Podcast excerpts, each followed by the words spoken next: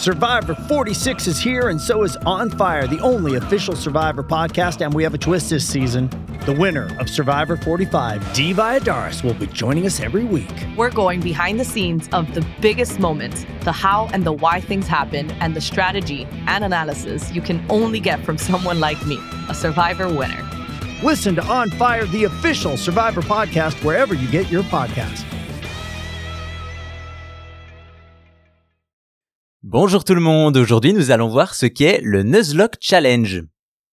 Dans les jeux vidéo, vous le savez, on aime les défis, que ce soit comme on l'a déjà vu ici, jouer à Dark Souls avec des instruments de musique ou toute autre contrainte.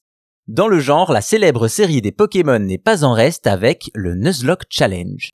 C'est en 1996 que les Pokémon, ces monstres de poche aux capacités incroyables, envahissent les Game Boy du monde entier, un succès si important qu'il relancera les ventes de la Game Boy et fera de Pokémon une des licences les plus rentables du jeu vidéo.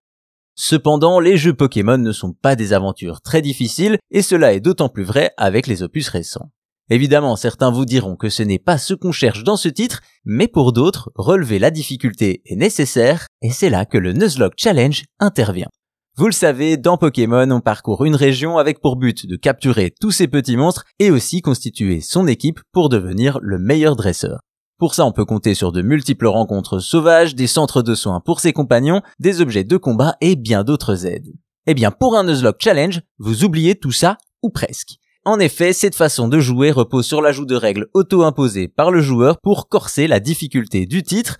Ainsi, le défi repose sur des règles de base, à savoir le joueur n'a le droit de capturer que le premier Pokémon sauvage de chaque zone, et surtout un Pokémon KO doit être considéré comme mort et ne peut plus être utilisé. Également, pour renforcer les liens avec ces monstres, l'usage veut que tout ceci bénéficie d'un surnom. Bien entendu, il s'agit d'un mode libre et chacun peut faire ses propres règles. On peut donc avoir autant de Nuzlocke différents que de joueurs avec ses propres restrictions, comme par exemple bannir les centres Pokémon ou relâcher son starter dès que possible.